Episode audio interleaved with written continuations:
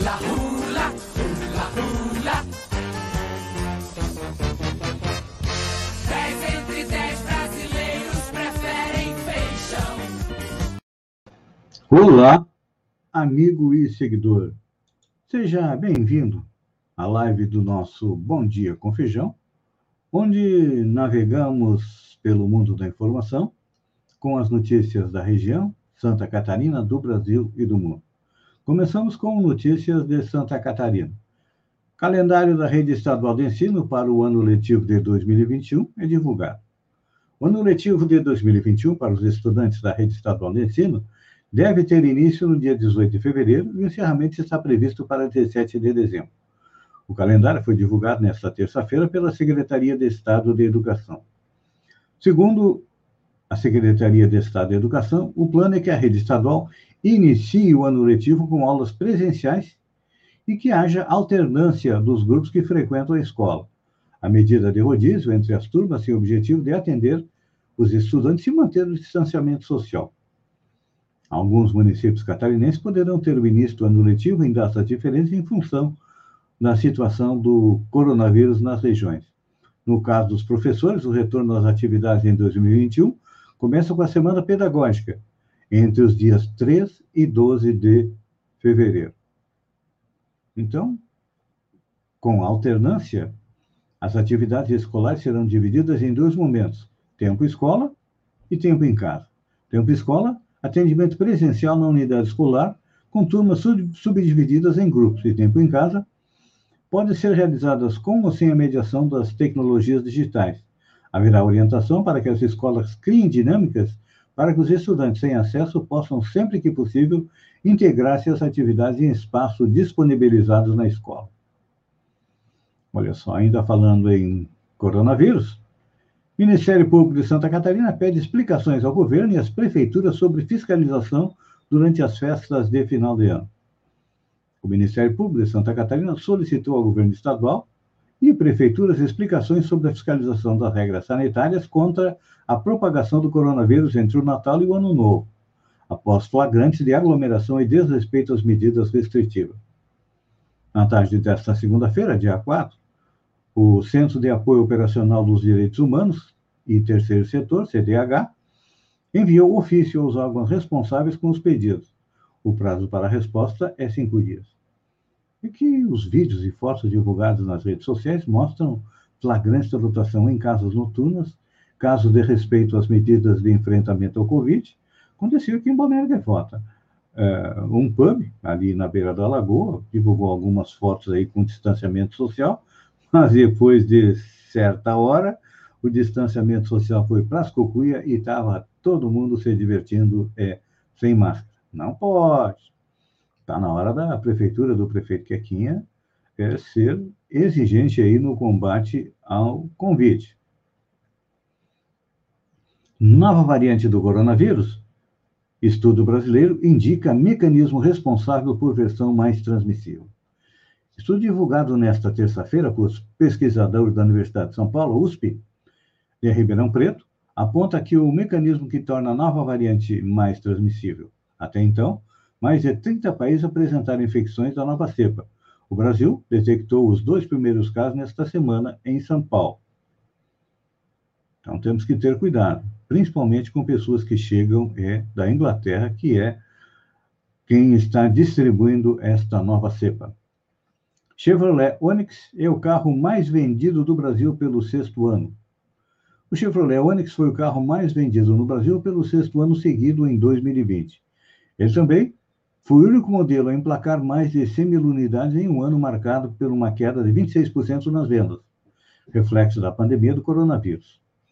Foram vendidos 135.351 exemplares do hatch, é, diferença considerável para o segundo colocado, o Hyundai HB20, com 86.548 unidades.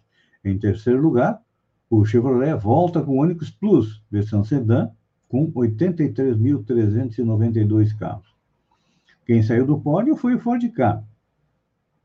Terceiro colocado em 2019, o compacto foi o sexto em 2020. Atrás do veterano Volkswagen Gol e do Fiat Strada, o Renault Kwid foi para o 12 lugar. Neymar pagou 12 mil por noite para hospedar modelos. Neymar já voltou para a França, mas a conturbada passagem do jogador para as festas de final de ano no Brasil ainda rendem. De acordo com o jornal Extra, o atacante desembolsou 12 mil reais por noite para hospedar modelos convidadas para sua festa de Ano Novo. As beldades, que vieram de vários cantos do Brasil e até dos Estados Unidos, ficaram no Porto Belo Resort e Safari. Elas não tiveram os mesmos luxos dos convidados que ficaram na casa de Neymar e na outra mansão que ele alugou, mas acordavam com vista para o mar. De acordo com o jornal, pelo menos seis moças ficaram hospedadas no local. No entanto, muitas não devem ser convidadas para a próxima Neymar Palusa, já que elas desrespeitaram a orientação do anfitrião e fizeram vários posts nas redes sociais. No dia 31, Neymar ironizou a notícia que daria uma festa para 500 pessoas. Ele postou stories em que mostravam uma mesa para receber familiares e amigos mais próximos. No entanto, o extra afirmou que houve uma festa paralela no jantar com direito à pulseira VIP entre os convidados. Gente, me desculpe, um bom jogador de futebol, mas em termos de ser humano é um babaca completo. Com desemprego em alta, Bolsonaro disse que o brasileiro não está preparado para fazer quase nada. O presidente Jair Bolsonaro afirmou nesta terça-feira que um dos motivos para o desemprego alto no Brasil é que parte da população não está preparada para fazer quase nada, no momento que a taxa de desocupação no país segue elevada em meio à pandemia do novo coronavírus. Em conversa no Palácio da Alvorada com apoiadores, Bolsonaro disse que, antes da reforma trabalhista, o Brasil tinha mais ações neste ramo da justiça do que o mundo inteiro junto, e novamente sem defesa do empregador. O presidente não apresentou evidências daquilo que falou. Vá ser patrão num país desses. Pessoal, fala muito em emprego, em empregado. Vai ser patrão. Ser patrão é uma desgraça, disse. Então, é um país difícil de trabalhar. Quando fala em desemprego, é alto por vários motivos. A formação do brasileiro, em parte considerável, não está preparada para fazer quase nada. Dados do IBGE, divulgados na semana passada, apontavam que o Brasil iniciou o quarto trimestre do ano passado com aumento do número de desempregados diante do maior procura de emprego. Entre agosto e outubro, a taxa de desemprego foi de 14,3%, segundo o IBGE. O resultado ficou acima dos 13,8%, vista no trimestre imediatamente anterior, de maio a julho, mas cedeu em relação aos 14,6%, vista no trimestre entre setembro, máxima série histórica do PNA contínua iniciado em 2012. O presidente também afirmou, na conversa com apoiadores, que não há recursos para prorrogar o auxílio emergencial. Alguns querem que prorrogue, mas o dinheiro do auxílio não estava no cofre. Nós nos endividamos. Quem vai pagar a conta? Acho que ele tinha que cortar uma série de gastos e investir, principalmente em emprego e em saúde. Precisa dar milhões e milhões e milhões para os deputados distribuírem para os prefeitos, fazerem obras? Precisa ele estar é, distribuindo dinheiro para deputados apoiarem seu candidato Arthur Lira à presidência da Câmara? Tudo isso, para mim, é gasto supérfluo. Precisamos investir. Como ele disse que é, o problema do brasileiro é que ele não sabe fazer quase nada, tem que investir mais em educação. Com certeza, assim nós estaríamos melhor. Falando em futebol, hoje é quarta-feira. O Palmeiras está perto da final da Copa Libertadores. Ele bateu o River na Argentina por 3 a 0 e pode perder até por dois gols de diferença na partida de volta na semana que vem em São Paulo. Boca Juniors e Santos fazem nesta quarta o primeiro jogo entre da semifinal do torneio. Temos também jogos pelo Campeonato Brasileiro. Botafogo e Atlético às 19h15, Grêmio e Bahia também às 19h15.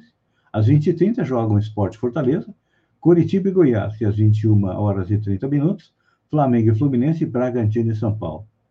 Pela Libertadores, já falamos que tem Boca Juniors e Santos. Amigo e seguidor, eu agradeço a você por ter estado comigo durante esses minutos. Fiquem com Deus e até amanhã às 7 horas com mais uma Bom Dia com Feijão. Um beijo no coração e até lá então.